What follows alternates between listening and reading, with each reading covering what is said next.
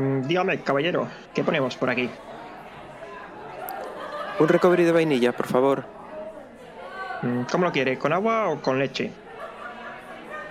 Con leche, fría si puede ser. Marchando un recovery de vainilla para el caballero de la nariz grande. Con agua, dice el tío.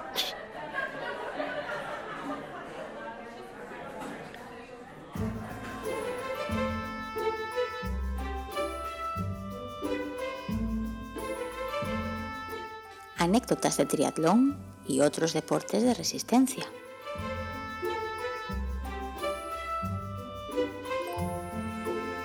Hola, muy buenas a todos. Bienvenidos de nuevo a anécdotas de triatlón y otros deportes de resistencia. Esta vez no tenemos un sueño que contar, pero eh, eso que acabamos de representar podría ser mi mismo sueño de cualquier noche. Así que ahí lo dejamos. El que no lo haya entendido es que no es un fiel seguidor todavía del podcast y le recomendaría escuchar el capítulo anterior y nuestras recomendaciones. Y sin más, eh, a saludar a Diego, que espero que siga escondido debajo de su mantita. ¿Qué tal, Diego? Buenas, pues sí, aquí sigo escondido debajo de la mantita y esta vez tengo una advertencia que hacerte porque tú por condiciones de la vida hoy estás grabando desde dentro de un coche y tengo que decirte algo, si al final el sonido es mejor, ya te veo bajando al garaje a grabar dentro del coche todos los días, porque así empecé yo grabando bajo una mantita y como el sonido era mejor, aquí estoy encerrando, encerrado debajo de mi mantita de cuadros en cada uno de los capítulos. Pues sí, la verdad es que tienes razón. Hoy no estoy en mi casa, estoy pasando el fin de semana fuera y como si me pongo, grabamos bastante temprano, si me pongo a hablar en la habitación del hotel, despertaré a mi mujer y a mi hija y eso nadie lo quiere, pues me he tenido que bajar al coche a grabar. O sea, ahora mismo somos dos podcasters, uno escondido debajo de una manta en casa y el otro escondido en un coche a las 7 de la mañana por retirado. Pues sí, vamos, vamos ya por el episodio 5, eh, así que Creo que es un buen momento para recapitular y contar un poco por si, por si hay gente que se une ahora y no ha escuchado los capítulos anteriores, recapitular y contar un poco de qué va este podcast en 30 segundos. Así que simplemente decir que en este podcast tenemos cuatro secciones. La principal de ellas es una sección en la que contamos una anécdota y a la que todos vosotros estáis invitados encontraréis los, datos de contacto en las notas del programa. Si os queréis unir a nosotros, simplemente enviadnos un correo y estaremos encantados de teneros aquí. Y más allá de eso, decir que mi hermano y yo no conseguimos ponernos de acuerdo en el orden de las secciones, así que invitamos a una nueva entidad, a un nuevo ente a este, a este programa que es el botón del destino. Cada vez que les damos, que le damos al botón del destino, bueno, que mi hermano le da al botón del destino, él nos dice a dónde va, a dónde vamos y cuál es nuestra próxima sección. ¿Me he dejado algo? No, no, no. De hecho, yo ya tengo el dedo preparado para darle al botón del destino. Pues venga, cuando quieras. Vamos allá. ¿Y eso? No me, no me, digas que, no me digas que el botón del destino se nos hace mayor, que ahora habla y todo. ¿Qué es ese ruido? pues sí, ahora ya eh, nuestro pequeño ha crecido y además ha decidido que vamos a empezar por tira que libras. Uf, tira que libras. My mama cooks in Italy, mama swims in Argentina, mama's got a chungaye. My mama's works in Venezuela, mama likes Cinderella, mama's got a chungaye. Bueno, en la sección Tira que libras, eh, como algunos ya sabréis, lo que, lo que el tema que tratamos es eh, cómo entrenamos nosotros para hacer, eh, en nuestro caso, triatlón o cualquier otro deporte de resistencia, las, cuáles son las metas que a veces eh, que a veces nos planteamos y simplemente cómo, cómo las llevamos a cabo. No, son, eh, no son consejos de qué debéis hacer o qué no, simplemente las cosas que nosotros las hacemos y por qué las hacemos. Y aquí no siempre vamos a tratar de entrenamientos concretos o de pruebas concretas, sino que como es el caso de hoy, eh, realmente eh, Diego nos va a contar cómo ha sido su experiencia con sus últimas bicicletas. Especialmente es algo que está muy relacionado con el entrenamiento en bicicleta, obviamente. Y en este sentido, pues es bastante tira que libras por la manera en la que se han ido enlazando los acontecimientos y cómo ha ido eh, sucediendo todo. Así que si quieres contar un poco toda tu historia de las bicicletas, adelante. Eh, pues sí, hoy, hoy vamos a hablar de, de, lo de mis bicis, sobre todo de lo que pasó en estas últimas dos semanas, pero, pero bueno, también dar un poco de contexto sobre las bicis que tengo, que me llevo a comprarlas, pero bueno, bastante breve. No voy a empezar por la BH roja de cuando éramos guajes, sino que voy a, voy a empezar ya por las bicis que compré para, para el triatlón. Así que, bueno, siento, siento llevarte a la contraria, pero no teníamos una BH roja. Era la famosa motoreta GAC la que nosotros teníamos. Es verdad, es verdad. Pues mira, hasta que la tenía en la cabeza, o sea, sé cómo es la bici, pero no sé por qué pensé que era una BH. Pues eh, lo que quería decir es que, bueno, yo empecé el primer triatlón y de hecho yo compré la bici para ir a trabajar, no para hacer triatlón, pero bueno, la compré con idea de empezar a hacer triatlón, esta bici, y fue una Specialized Aled.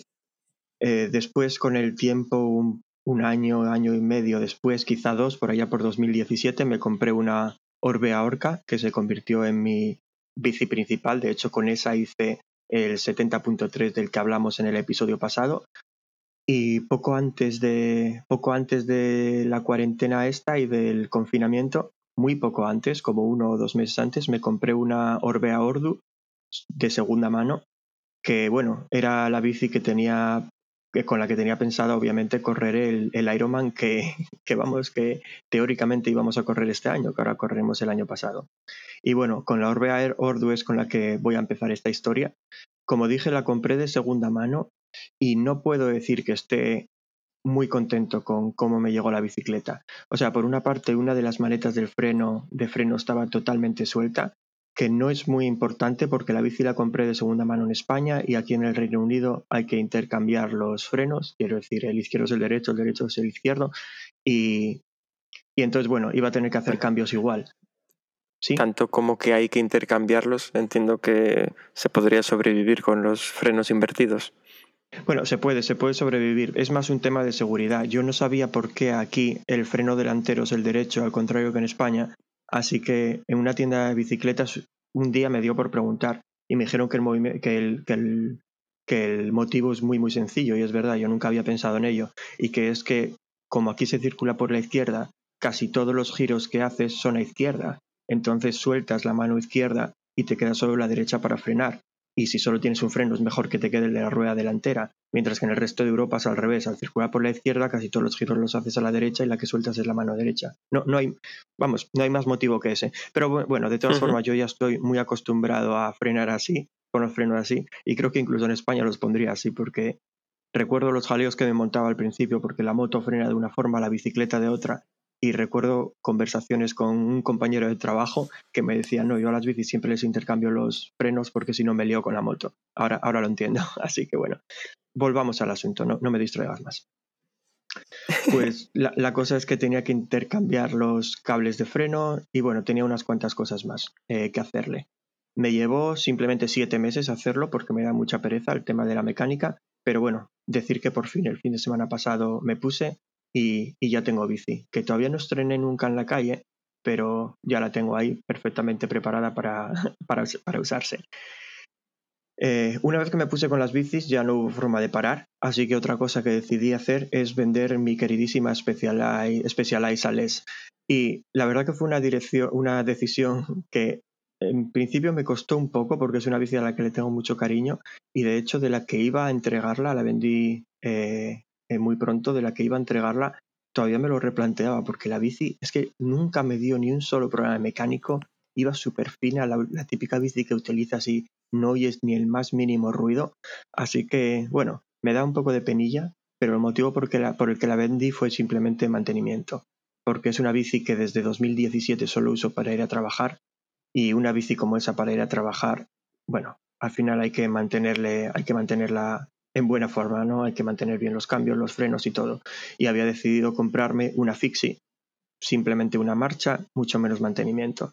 Así que aquí va la historia. Me puse a vender la Specialized sin, bueno, sin prisa y, y, la verdad es que la puse a vender un jueves por la tarde a eso de las siete y media y a las ocho de la tarde había recibido seis ofertas.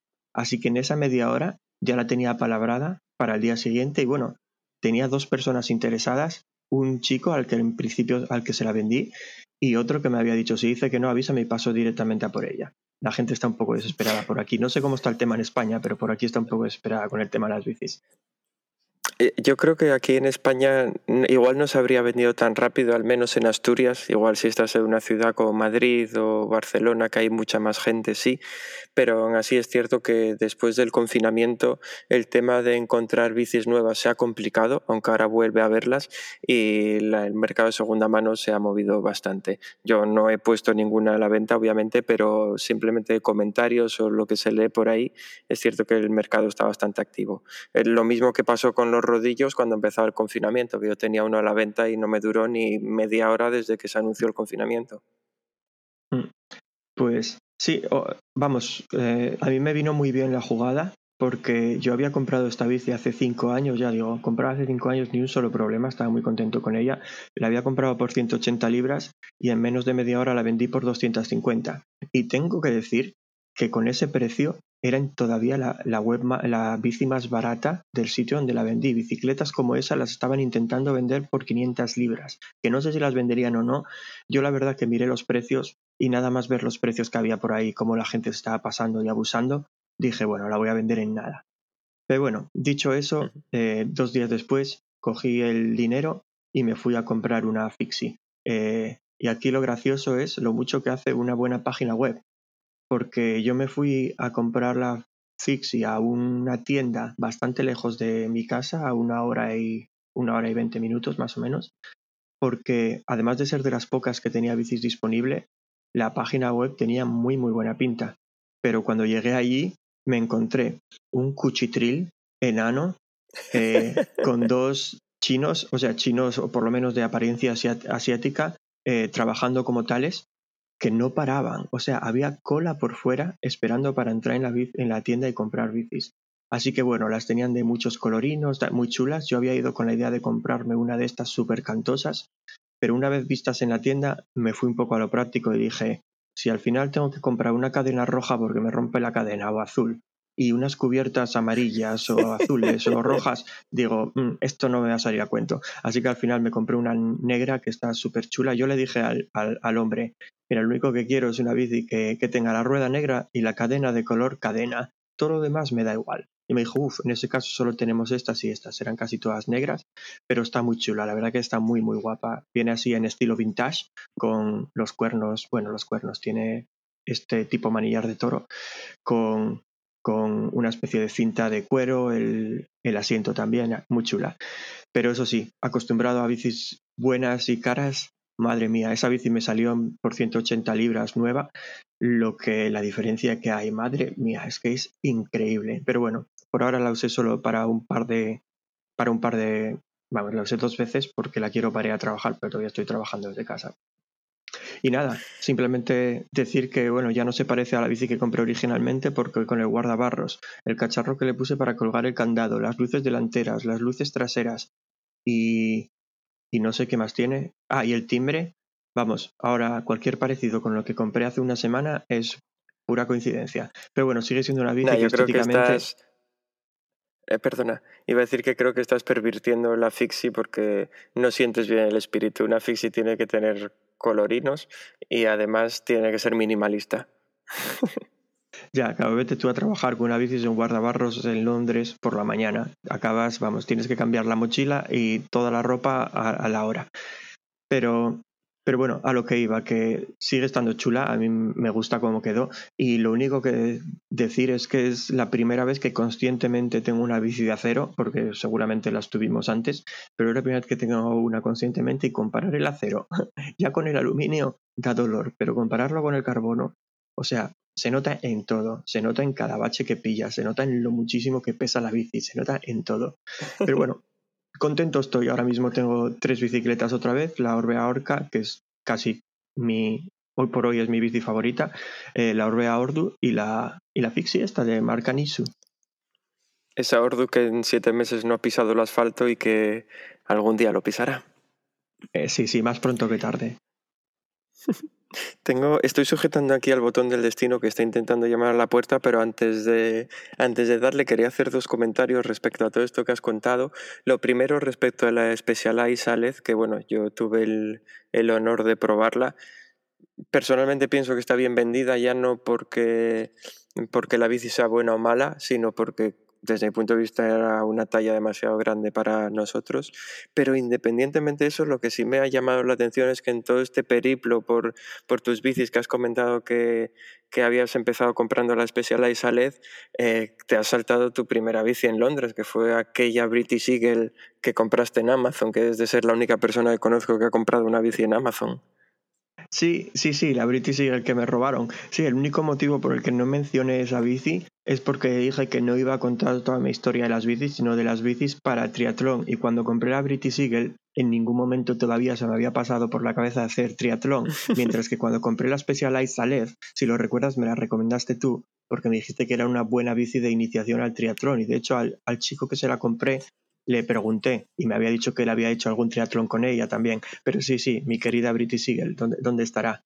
Posiblemente desguazada por alguna parte. Bueno, y si no tienes nada más que añadir, llamo de nuevo al botón del destino y vemos hacia dónde nos lleva. Pues no, nada más que añadir, simplemente que esta, esta semana pasé más tiempo arreglando y comprando bicis que entrenando. Bueno, el botón del destino ha hablado y ahora nos lleva a lo que yo te diga.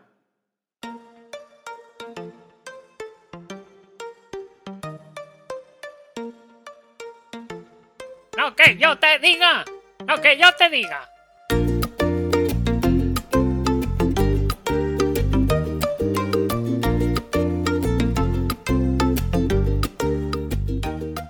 En este caso, en la sección Lo que yo te diga, eh, lo que solemos hacer es dar pequeños tips o pequeños consejos eh, sobre cosas que nos gustan. Estas cosas pueden ser de lo más variado, simplemente material, temas de nutrición, cosas que hacemos eh, o como va a ser en este caso, os vamos a hablar de una herramienta concreta que tanto Diego como yo utilizamos para, para entrenar. Como, como, comenté en el capítulo pasado, eh, yo hago muchísimo rodillo, mi hermano, mi hermano también. Bueno, ya he comentado en su momento las comparaciones con Lionel Sanders que salen en algunos medios especializados. A él le llama el triatleta del garaje, a mí el triatleta de la mazmorra, que es como llama mi sótano. Pero independientemente de eso, ligado precisamente a este uso eh, eh, intensivo del rodillo, lo que queríamos recomendar hoy es eh, la plataforma de Swift.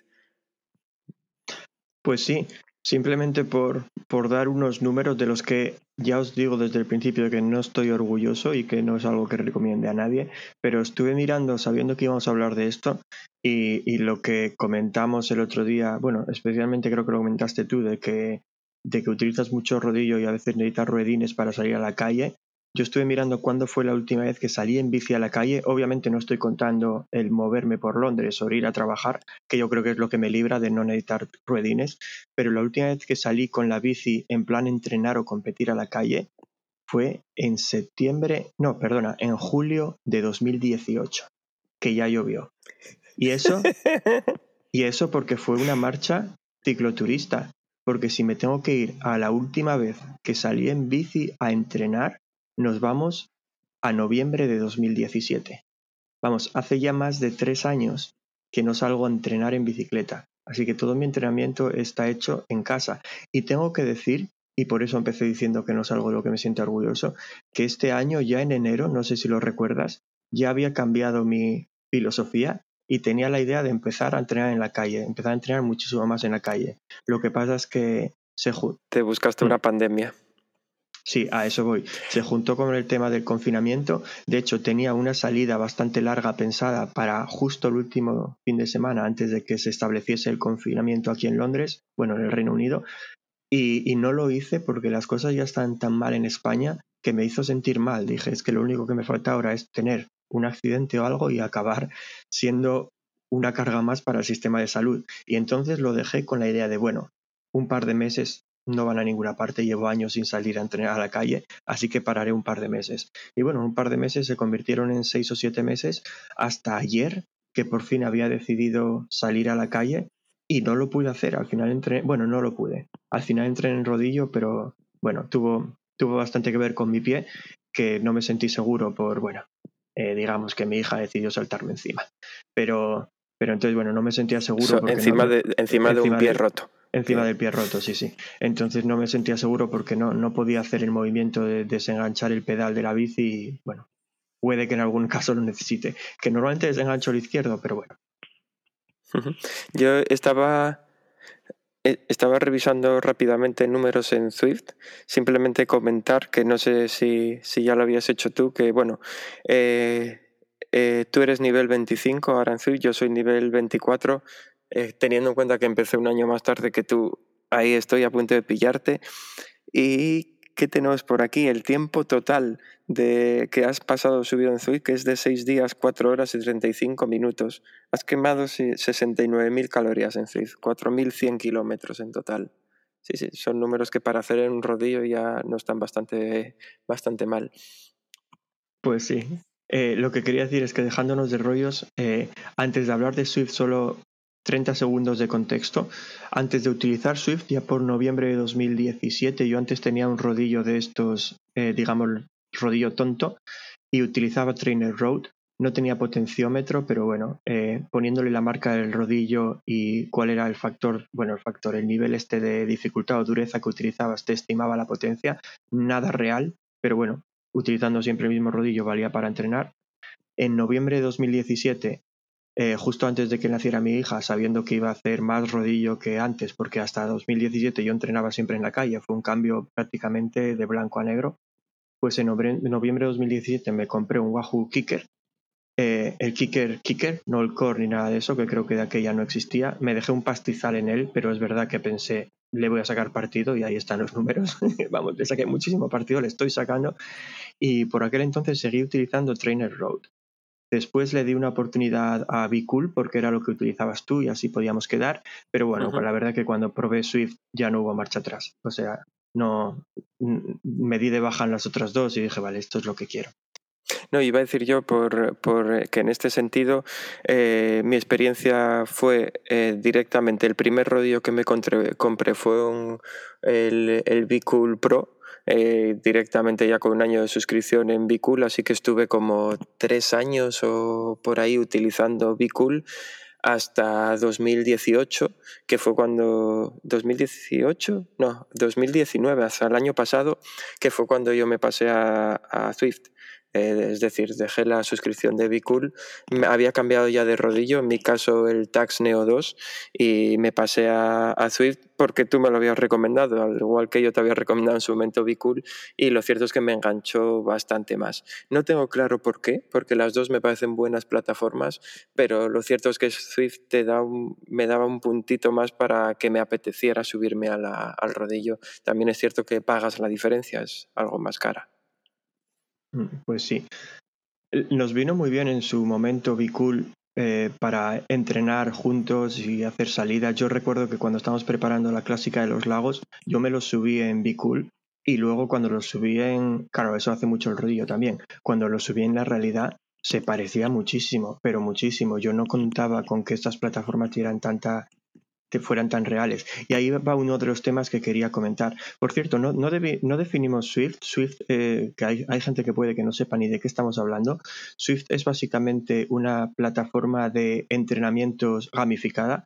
O sea, lo que hace es, eh, tienes tu mundo virtual, eh, se, se conecta con tu rodillo y en base a la potencia que vas generando, bueno, tú te vas moviendo por las carreteras del mundo virtual.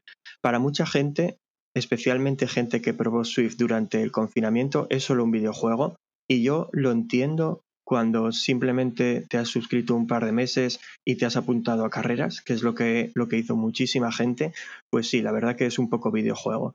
Eh, pero bueno, la verdad es que te da muchísimo más que eso. Con Swift puedes hacer un entrenamiento, puedes hacer los entrenamientos casi como si estuvieras en la calle, y me explico. Por una parte, puedes crearte el entrenamiento en Swift y, que te maneje el rodillo y todo en modo automático si tienes un rodillo inteligente. Y eso está muy bien, pero es cierto que no te da el feeling de estar en la calle y manejar tú la bici. Pero es que por otra, tú puedes tener tu entrenamiento en tu ciclocomputador, sea tu Garmin o Wahoo o lo que sea, y poner, y poner Shift solo como si fuera tu mundo virtual. Entonces, bueno, si tienes un rodillo inteligente, vas a ir notando las subidas, las bajadas, las, eh, los llanos, y tú te vas a ir gestionando el entrenamiento. Yo a principios de este año hice todos mis entrenamientos así. Ahora que estoy haciendo entrenamientos muy suaves por lo del pie, pues he vuelto a poner el modo automático, pero, pero es cierto que le da una realidad que, vamos, a mí a veces me deja a cuadros el cómo se parece, porque por ejemplo, igual que comenté que con Bicul subí los lagos de Covadonga, en Swift tienes la subida a Box Hill, que es una subida que he hecho en, en, en el mundo real muchas, muchas veces, y es que, es que la clava. O sea, tiene las mismas sensaciones que cuando quitando el aire, las mismas sensaciones que cuando le estás subiendo. Y, aquí también me gustaría señalar que yo entiendo que si no tienes un rodillo inteligente, estas plataformas no dejan de ser una pantalla en la que ves a un monigote moviéndose. Y eso le ha pasado a mucha gente que diga, bueno, es que, que dice, es que a mi Switch me parece carísimo, estoy pagando no sé cuánto por un videojuego o por ver un monigote en la pantalla. Y, y yo ahí doy la razón. Si no tienes un rodillo inteligente, para mí estas plataformas no valen la pena. Sí, precisamente lo que mi comentario iba también en ese aspecto, que esta plataforma, tanto Bicool como Swift, como Rubio, como cualquier otra que quieras probar, están muy bien con un rodillo inteligente. Sin rodillo inteligente yo directamente no las recomendaría porque no pierde esa esencia de creerte lo que estás haciendo.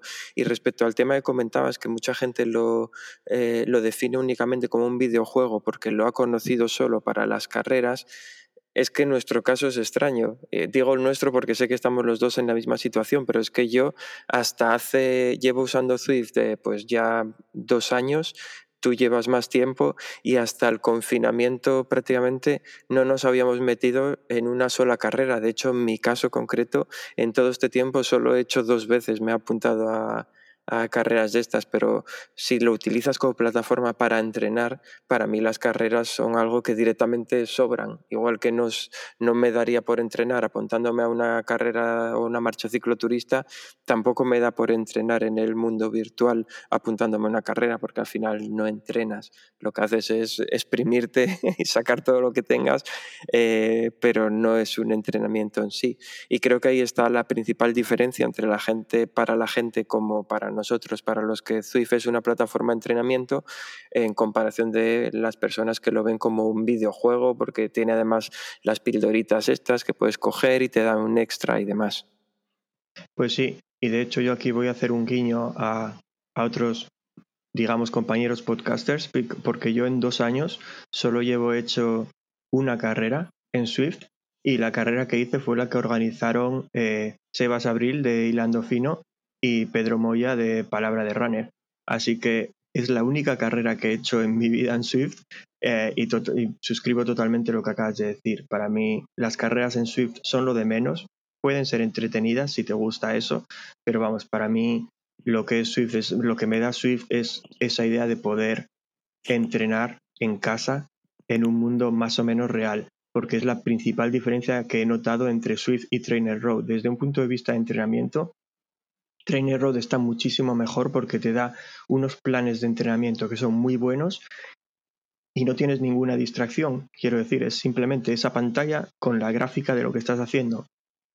Pero también es cierto que si lo que tienes es un entrenador o, tú mismo te sabes planificar tus entrenamientos, al final Swift te da lo mismo porque puedes crearte tu workout tu, entrenamiento ahí y es mucho más divertido. O sea, ves a otra gente, uh -huh. puedes hablar con otra gente. Vamos, esa sensación de realidad yo no la cambiaría por nada.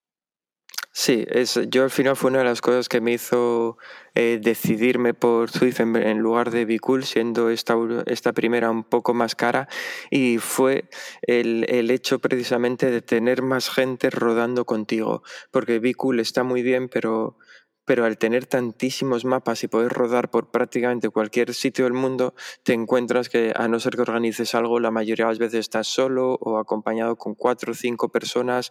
En Swift, no sé, parece que el ambiente que han creado con mucha gente rodando por todos sitios, gente corriendo por las cunetas, parece que te anima un poco más, al menos a mí me ocurre que parece que te da ese extra para, para que apetezca un poco más. Y luego sí, yo por ejemplo entreno casi todo utilizando workouts en Swift muy pocas veces hago eh, rodaje libre, no porque, no porque no me gusta hacer rodaje libre, sino porque siempre tengo los entrenamientos más estructurados y es algo que me parece que está muy bien. Venía de Bicool en el que funcionaba tipo trainer road, simplemente con el gráfico de si estás dentro de la potencia o fuera de la potencia. No me gustó el cambio a Zwift en ese sentido, me gustaba más eso que estar rodando por una carretera sin ver el gráfico, pero una vez que cambias el chip, pues la verdad es que está, está bastante bien, está todo muy, muy integrado, es lo bueno que te ofrece esta plataforma. Pues sí. Bueno, creo que este tema ya, ya no da para más, así que yo simplemente recomendar a cualquiera que pueda estar interesado, que creo que Swift te da, bueno, creo que depende del país, cambia un poco, en algunos sitios todavía te dan días de prueba, en otros sitios te dan kilómetros de prueba, pero la cosa es que, bueno, puedes probarlo sin pagar. Así que si tienes un rodillo inteligente, bueno, o no lo tienes, pero tienes curiosidad por saber cómo va esto de Swift, eh, yo te recomendaría que lo probases. Simplemente ten en cuenta que al final si te metes en ello, acabarás dejándote un pastizal en un rodillo inteligente. Sí, si al final te acaba gustando, sí. Y luego, bueno, no hemos hablado del precio, no sé ni siquiera si es el mismo en todos los países y a decir verdad, no sé ni cuánto estoy pagando yo. Me suena que han de ser sobre unos 15 euros al mes. Eh, lo cierto es que no, no lo tengo en la cabeza, pero para mí creo que aprovecho cada euro de lo que cuesta. Sí, yo, yo tampoco sé muy bien lo que cuesta, pero, pero sí, vamos, que, utilizándolo tanto como lo utilizo, no, me importa mucho, es dinero bien gastado. Podría ser interesante en algún momento, no ahora, hacer una comparativa más a fondo entre las distintas plataformas, porque creo que entre los dos hemos probado muchas, eh, Trainer Road, Swift, Ruby, eh, que podría ser muy interesante el poder comparar todas las que hemos, hemos ido probando, pero bueno, si alguien está interesado en eso, que nos lo comente y es un tema que podemos tratar. Mm, vale, pues venga, eh, nos lo apuntamos y dale protagonismo al botón del destino otra vez. Allá vamos. Pues nos saltamos a ¿En serio? No. ¿En serio? Hello, I'm pleased to meet you. My name's Conductor Jack. I'll need to take your tickets as you ride on down the track. The engineer is stoking coal, the engine spouting steam. The fireman waves a lantern as he hears Bueno, en serio, aquí estamos, la, la sección principal del podcast, la sección en la que os hablamos de nuestras cosillas, de nuestras anécdotas. Como he dicho al principio, estaríamos encantados de que cualquiera de vosotros que nos escucháis os unáis aquí a contarnos una anécdota. Si no lo queréis hacer en directo, simplemente poneos en contacto y encontraremos la manera. Puede ser grabando un audio o si no, escribiéndola y ya la leeremos nosotros, lo que sea. Pero bueno, hoy el que nos va a contar una anécdota es Esberto y nos va a hablar de cómo fueron sus primeros duatrones. Así que venga, al lío. Sí, en este sentido no vamos a, no vamos a contar una anécdota que acabe siendo eh, ni dolorosa ni escatológica, simplemente eh, ligado precisamente con un tema que también tratamos en el último podcast, que es un comentario que... Perdona, ¿podríamos decir que estamos perdiendo las buenas costumbres? podríamos, podríamos decirlo. Bueno, de hecho no es dolorosa físicamente, porque mentalmente a mí sí que me supuso ahí un choque bastante brusco de bruces contra la realidad. Eh, porque, eh, bueno, vale, vale, si, si, hay dolor, si hay dolor te lo compro. lo digo porque él hice un comentario en el podcast de la semana pasada, que es que dije que aquí en España, el, al menos en Asturias, el triatlón no es tan popular como lo puede ser en Londres. En Londres, eh, bueno, tú mismo contabas la anécdota de gente que prácticamente no sabía nadar y iba agarrada a la barra de la piscina. Eh, y entonces, precisamente por eso, por justificar un poco mi comentario que no pareciera algo lanzado al aire, el, hecho de que la barrera de entrada fuera un poco complicada, quería comentar cómo fueron mis inicios.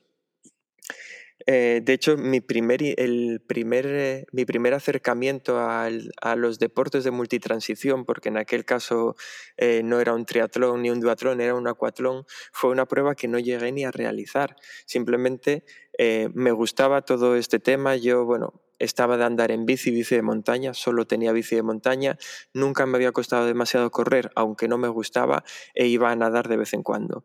Y un verano vi que había una prueba aquí en Gijón, un acuatlón, y dije yo, voy a apuntarme. Eran nadar si te digo la verdad, casi no me acuerdo ni las distancias, pero en total eh, era correr 5 kilómetros y nadar 750 metros. No, era menos, creo.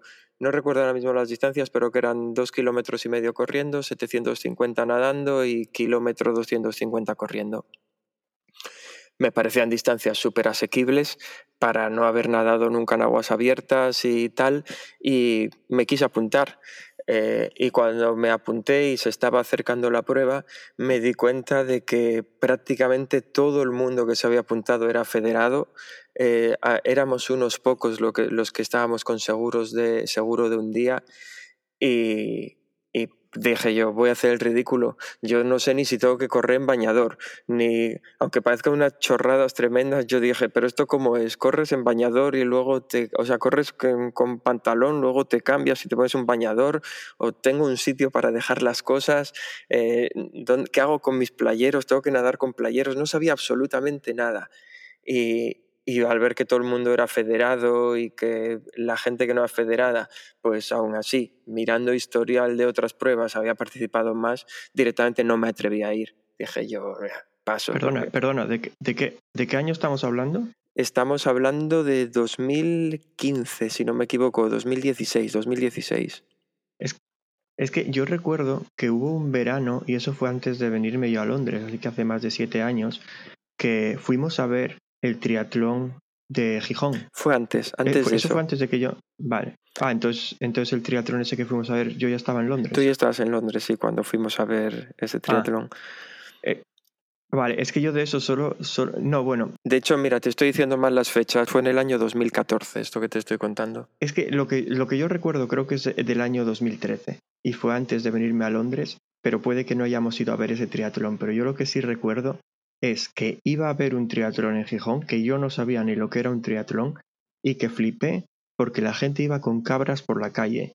Que yo en mi vida había visto una cabra Eh, yo la decía, hostia, mira, una bici de contrarreloj, no sabía lo que era. Y ahora me pregunto que por qué, porque las, los triatlones que yo sepa en Gijón siempre han sido con drafting, pero es que tengo esa imagen grabada de ir, ir con, con papá por la calle. Y y esa bici, mira qué bici y tal, y eran bicis de, eran cabras, que ahora no entiendo muy bien el motivo, pero yo, yo recuerdo que flipé, que dije, madre mía, el pastizal que debe tener esta gente.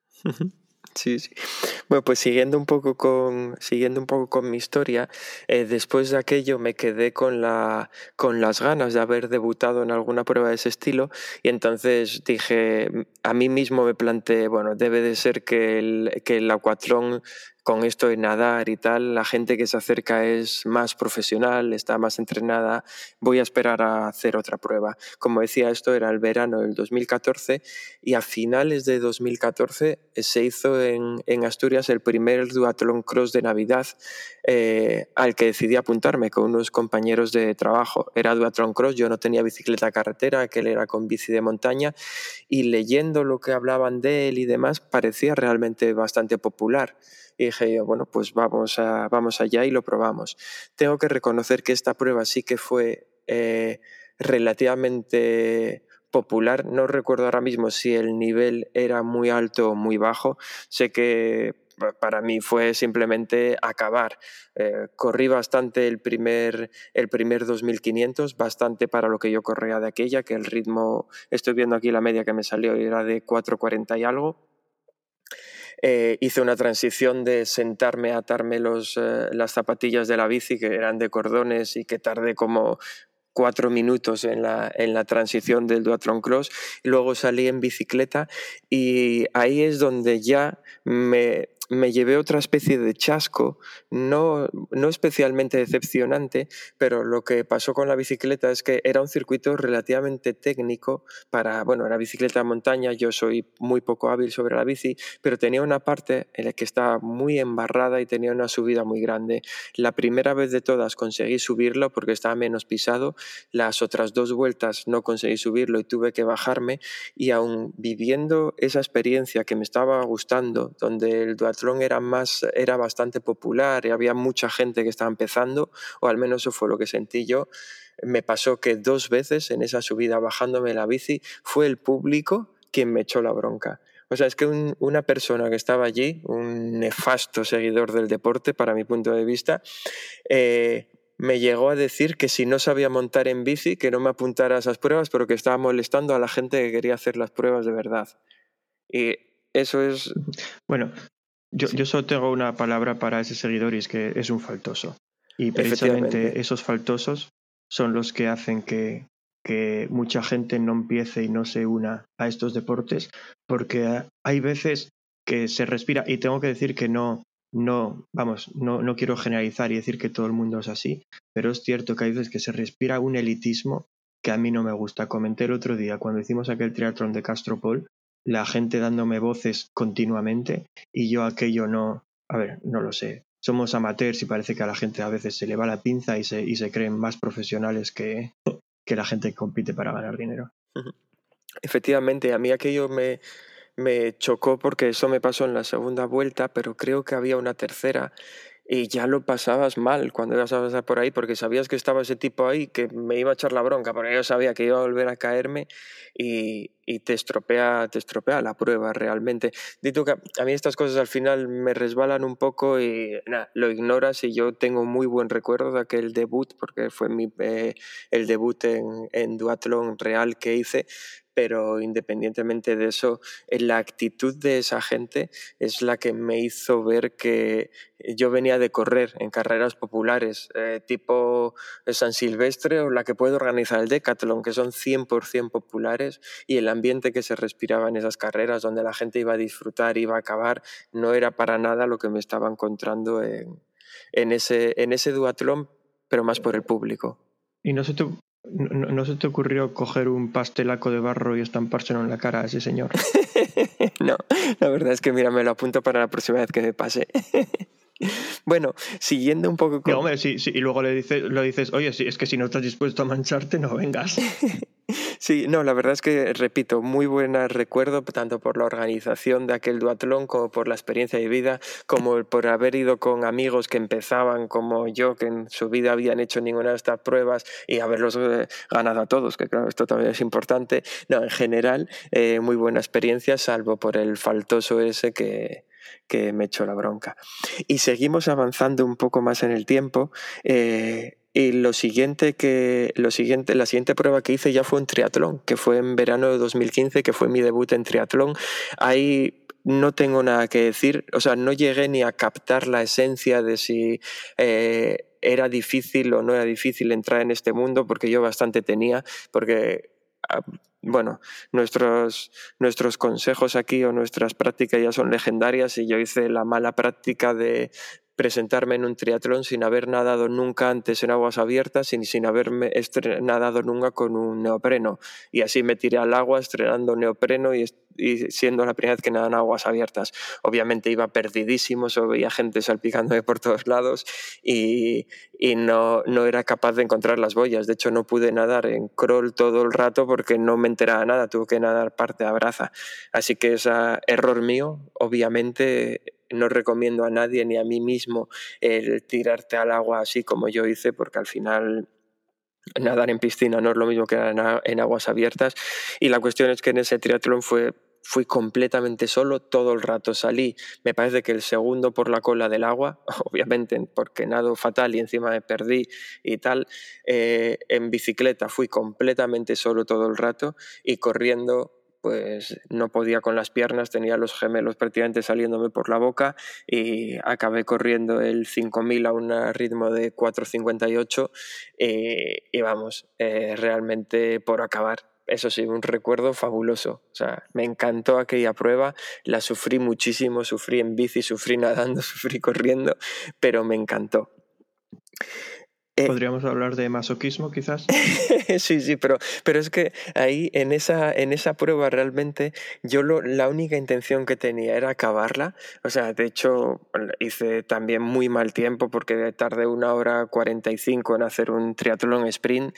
Eh, o sea, vamos, muy mal tiempo, nada destacable. Acabé de los últimos de la clasificación, aunque recuerdo que corriendo recuperé bastante. Eh, pero independientemente de eso, da igual, porque yo esa sí que la viví como una prueba popular, al menos para mí. Simplemente tenía intención de acabarlo, iba disfrutando cada momento, la gente me animaba, bueno, a mí, a todo el mundo.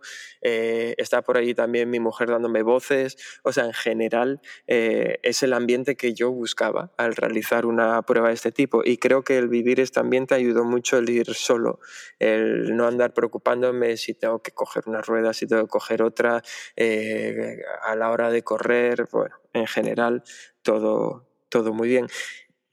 Y después de ese triatlón, que estoy hablando del Triatlón Festival, la primera edición que se hizo, que fue en Ribadesella, aquí, aquí en Asturias, la siguiente prueba que corrí, que realmente fue la que me hizo eh, chocar con la dura realidad, eh, fue el, el duatlón, era su quinta edición del duatlón Villa Marinera de Luanco en el año 2016, que fue mi debut ya en, en duatlón no cross, sino un duatlón eh, normal. Y digo que fue choque con la realidad porque después de aquel triatlón el verano anterior yo no había hecho ninguna prueba más de este tipo, pero sí que seguía corriendo.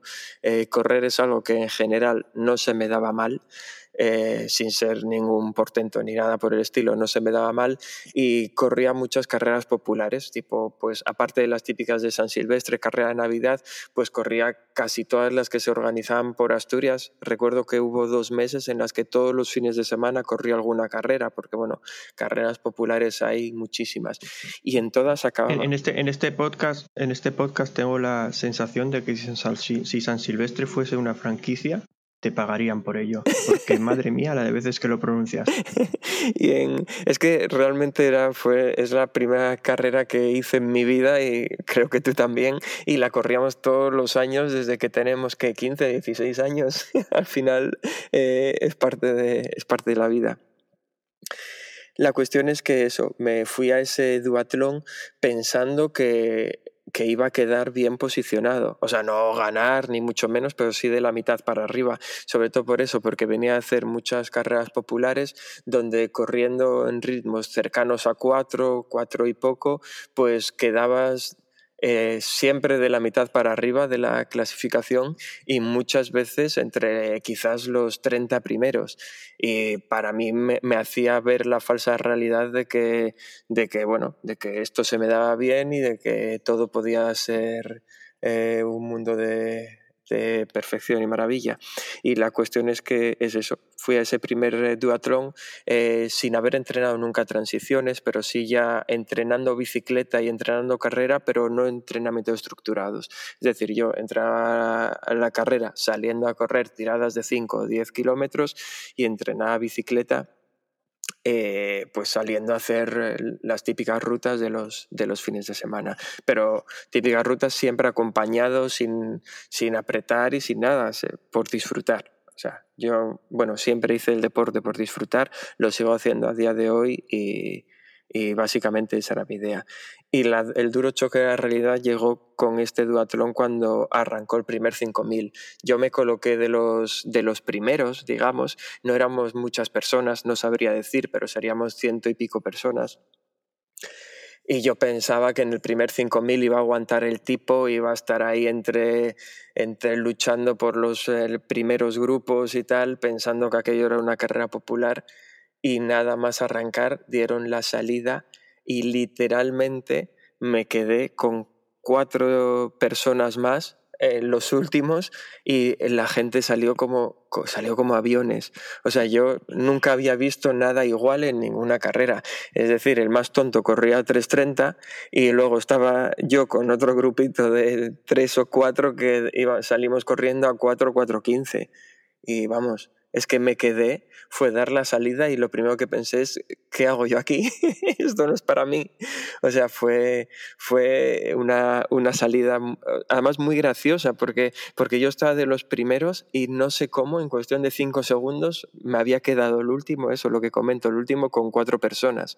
La cuestión es que ese 5000 era cuatro vueltas, era circuito de 1250 metros y ya en ese 5000 me doblaron yo no sé cuántos me doblaron, o sea, los primeros todos, obviamente, y no sé hasta cuántos me llegarían a doblar. La bici recuerdo que cogí un, eh, que bueno, salí solo porque obviamente, iba de los últimos, eh, me adelantó algún grupo que me doblaba, no se puede hacer drafting con doblados, pero es que yo aunque quisiera no habría podido, para mí aquello, esa gente hacía otro deporte, no era lo mismo que estaba haciendo yo. Y ojo que me salió una media de bici que lo tengo aquí abierto de 29,3 kilómetros por hora. No es, que, no es que fuera de paseo, es que los demasiado muy rápido. O sea, para mí, lo que digo, era practicaban otro deporte directamente. Aquello no era lo mismo que estaba haciendo yo. Y en el último 2500 eh, bueno, ya fue desastre total. Yo recuerdo bajarme la bici, preguntarme a Ana, mi mujer, eh, ¿qué tal vas? ¿Qué tal vas? Y yo, muy mal, muy mal, no puedo correr, quiero dejarlo. Eso fue lo, más que alcanzaba a decir. Eh, corrí ese 2500 a 440 y entré en la meta agonizando. O sea, me dolía el cuerpo entero, o sea, bueno, el cuerpo entero no, pero las piernas muchísimo. Y, y precisamente en aquel duatrón conocí, obviamente conocí, ya no recuerdo ni cómo se llamaba, ni cómo era, con lo malo que es yo soy por las caras, pero recuerdo que nada, de los últimos que entramos en meta, eh, hablé con algún chico que era la primera vez que hacía también algo de esto y que me dijo que no sé si fue verdad o no, que no iba a volver a hacer más pruebas de este estilo, que la gente se lo tomaba muy en serio, que él así no disfrutaba. Por eso decía que el otro día que la barrera de entrada es complicada. A mí la verdad es que me encantó tanto el duatlón cross que hice, como es el, el triatlón de Sella, como este duatlón, aparte de, de que vi que tenía que entrenar mucho más, son pruebas que me gustaron, decidí seguir y a día de hoy obviamente ya no siento todo aquello que sentía entonces, pero creo que hay que tener mucha cabeza para, para, continuar. Y bueno, y tenemos un amigo en común, que es David, con el que tú sueñas junto a, a Gómez Noya, que le pasó algo similar, hizo conmigo dos pruebas, pero es que él mismo se, se da cuenta de que si quiere seguir haciendo algo de esto, tiene que, tiene que hacer muchos cambios, tanto en la manera de entrenar como en todo, porque es lo que decía, hay muchas trabas. Él tiene una bicicleta carretera antigua, y no le dejaron competir con ella, simplemente por la posición que tiene el manillar. Cuando te vas a, a otros eh, duatrones o triatlones, podemos hablar del caso de Londres de nuevo, donde la gente puede hacerlos con bicicleta de montaña. Eh, aquí, claro. ¿Qué, qué, qué, bicicleta, ¿Qué bicicleta de montaña? Aquí la gente las hace con las Boris Bike que son las bicis estas de Berkeley o del Santander que hay por las calles, que es una bici de paseo de solo una marcha. Claro, claro. Te dejan hacerlas con eso. Claro, ahí es donde quería marcar la diferencia, que para la gente que quiere empezar, por ejemplo, en un sitio como Londres, puedes empezar prácticamente de cualquier manera y si te gusta, esa iniciativa ya te, o sea, tu propia iniciativa te va a llevar a ir mejorando material, entrenando mejor y al final acabas enganchándote al deporte. Pero aquí en España o al menos en Asturias o en esas facilidades no, no, las tienes, el poder correr con bicicleta a montaña con una bicicleta del ayuntamiento de Gijón. No puedes hacerlo, obviamente, con una bicicleta de paseo. Entonces ya te requiere tanta preparación o cambiar un poco hasta el material que tienes y luego te encuentras que eres el único que está corriendo tan lento, andando en bicicleta tan lento, que la mayoría de la gente se queda en el camino. O sea, faltan pruebas eh, que realmente sean populares para enganchar a la gente a este deporte porque luego nos quejamos de que no hay suficiente gente practicándolo, pero es que no se está apoyando realmente el que, el que esta gente eh, pueda participar. Y ya digo, yo estoy contando mi propia experiencia con mis propias carnes, no es algo que me hayan, que me hayan dicho. Pero bueno, que no quiero convertir esto una, en un análisis de la situación de, del triatlón en España o del duatlón, porque es lo que es al final, oye. Eh, el mercado que hay. No, pero, es, pero es cierto, creo que tienes que tener esa mentalidad y esa actitud de me resbala lo que, lo que piense la gente de mí y, y esa actitud muy poca gente es capaz de mantenerla. Así que yo entiendo que, que, muchos se echen atrás y se queden por el camino. Porque al final no es solo lo que la gente piense de ti, es simplemente el cómo te sientes tú.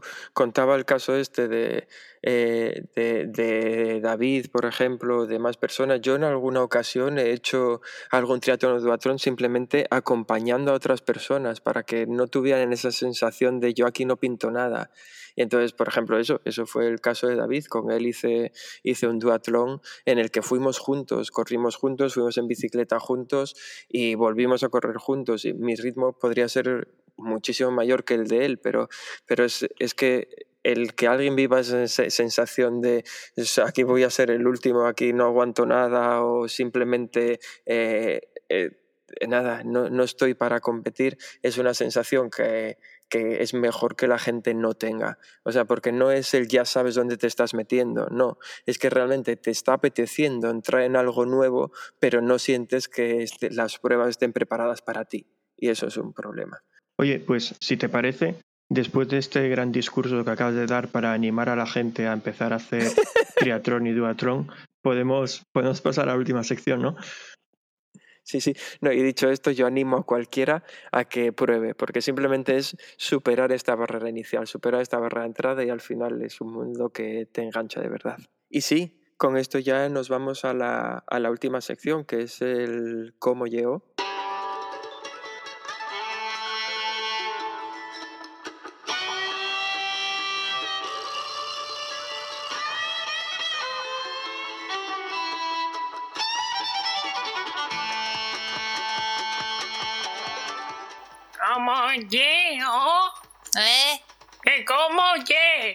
¿Cómo y el qué? Oh, ¿O, o, o, o qué? Bueno, pues en el, en el cómo llego lo que hacemos es hablar o analizar alguna frase, sabéis que nos va la investigación exhaustiva, así que cuando hablamos de dichos populares o de refranes, bueno, damos una explicación muy detallada de la proveniencia, de dónde proviene y todo esto, pero bueno, hoy vamos a tratar algo diferente y es un tema que Alberto dejó en el tintero en el episodio anterior y es simplemente hablar de nomenclatura, de cómo llamamos a las distancias Ironman y medio Ironman, que parece que hay un jaleo que nunca sabemos cómo llamarlas, que si esto es una marca comercial, que si no debemos utilizar este nombre, que si mejor utilizar las distancias, es muy complicado.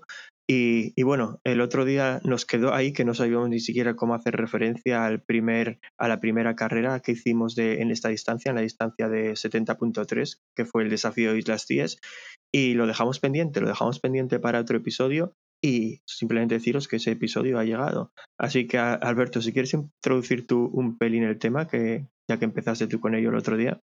Sí, simplemente es lo que acabas de comentar, el cómo referirnos a estas distancias o cómo lo hacemos cada uno de nosotros, porque al final eh, lo que se ve es que tampoco hay nada especialmente oficial. Precisamente estuve el otro día mirando en una, en una prueba y en la propia cabecera de la prueba ponía eh, dual, digo, triatlón de media distancia y cuando hablaba de distancia ponía medio Ironman, dos puntos y las distancias. Es decir, que incluso en la misma prueba eh, lo trataba de dos maneras diferentes. Y la verdad es que es eso, es complicado a veces referirnos a esto por para que nos entendamos. Yo creo que aquí lo que se suele llevar es para lo que sería distancia medio Ironman 70.3, se suele hablar de half, o sea, es uh, un half, y cuando es un completo se habla directamente de Ironman, eh, aunque no sea de la franquicia. Es decir, aquí, eh, al menos eh, con la gente con la que yo trato, solemos eh, decirlo así, half cuando es un 70.3 y Ironman cuando es un 140.6. Eh, ya en sí entiendo que quizás llamar a un half medio Ironman ya suena raro porque parece que no vas a hacer uno entero, pero, pero sí. Y lo que no se suele utilizar mucho. No, no, espera, espera, espera. Es, es que eso que acabas de decir es muy importante porque hace, hace ya casi dos años Ironman dejó de llamar a los 70.3 medio Ironman y lo que dicen es que se deben de llamar 70.3. Incluso los de la franquicia son los Ironman 70.3. Y el motivo es precisamente ese, porque a mí me pasó, me pasó muchas veces, y obviamente supongo que no soy el único, que estoy hablando con gente de fuera de este mundillo. Y cuando les digo que voy a hacer medio Ironman, me responden, ¿y por qué no lo haces entero? O incluso una vez, y eso me dio que pensar, alguien me dijo, un compañero de trabajo me dijo, ¿y si ese día te ves con fuerza no lo puedes hacer entero? Que eso quiere decir que para ellos hacer medio Ironman es empezar a hacer un Ironman completo y dejarlo por la mitad. A la, a la, gente no entiende que es la mitad de la distancia en natación, la mitad de la distancia en, en, bicicleta y la mitad de la distancia en carrera. Y bueno, Ironman desde un punto, como marca, quiero decir, desde un punto de vista de marketing, se dio cuenta que llamar a algo medio lo que sea es una estrategia de marketing nefasta y por eso desde hace dos años dejaron de llamarlo half Ironman o, medio Ironman. Yo tengo que decir que personalmente ya hace mucho que lo llamo 70.3, siempre, y, y yo creo que influye mucho que la gente con la que me muevo por aquí eh, casi todos están muy metidos por la franquicia, les gusta hacer, les gusta hacer Ironmans. Entonces, bueno, cuando en Ironman se dijo hay que dejar de llamar a esto half o medio Ironman, pues directamente casi que automáticamente todos lo dejamos y empezamos a llamarlo 70.3. Sí, yo depende un poco con quién hable. Por ejemplo, si hablo con gente de aquí, siempre sigo hablando de half y Ironman. Eh, y si hablo contigo, solo habla más de 70.3 o 140.6 para que no me critiques y no me digas que no lo llame Ironman. Pero, pero sí, y aquí lo que no se utiliza mucho, aunque sí que soy de vez en cuando, es directamente media distancia, larga distancia. Supongo que es porque, bueno, luego como si son pruebas ya eh, de la FETRI o tienen esa nomenclatura, pero las distancias son distintas porque no es el no son distancias Ironman. Imagino que ya no se lleva que no sea mucho. Pero pero sí, la verdad es que hay Ya, pero pero es que eso eso también es cierto porque bueno, recuerdo conversaciones o discusiones previas sobre este tema y gente diciendo, no, es que se debe llamar media y larga distancia. Ya, el problema es que media y larga distancia no te da la distancia, porque si te vas a la web de la ITU media y larga distancia son rangos. No es media distancia, es esto nadando, esto corriendo y esto en bicicleta. Es de aquí a aquí nadando, entre esto y esto en bicicleta y entre esto y esto eh, eh, corriendo. Y de hecho hay un ejemplo muy claro que es que es el, Mundial de Larga Distancia de este año se va a hacer con las distancias Ironman se va a hacer con los 3.8, 180 y, y, maratón.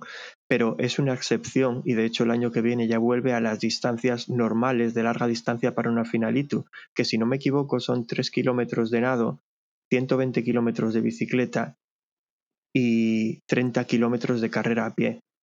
Y es a lo que voy, que media y larga distancia no se puede utilizar por sí solo, porque siempre necesita la coletilla de cuáles van a ser la distancia, porque media y larga distancia solo representa rangos, no te representa distancias.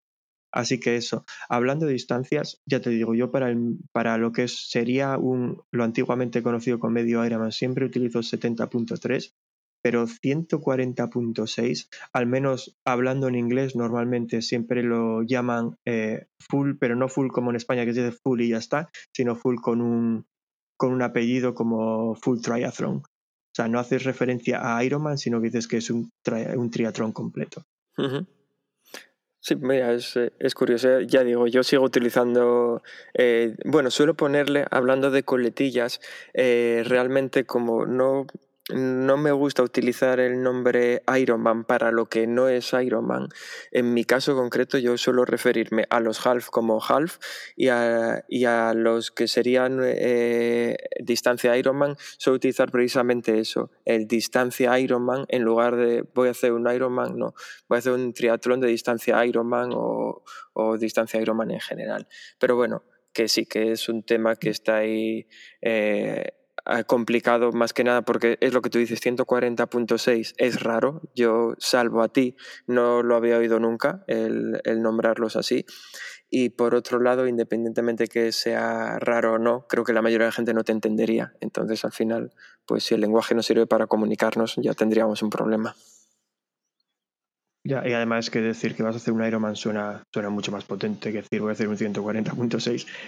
Pero yo tengo que decir que cada vez que alguien, cada vez que alguien me dice half, como haces tú, siempre, siempre, siempre pienso en una media maratón. Ah, yo no, o sea, mi cabeza no asocia half con half con un, con un Ironman o con un, quiero decir, con un 70.3 o simplemente un triatlón.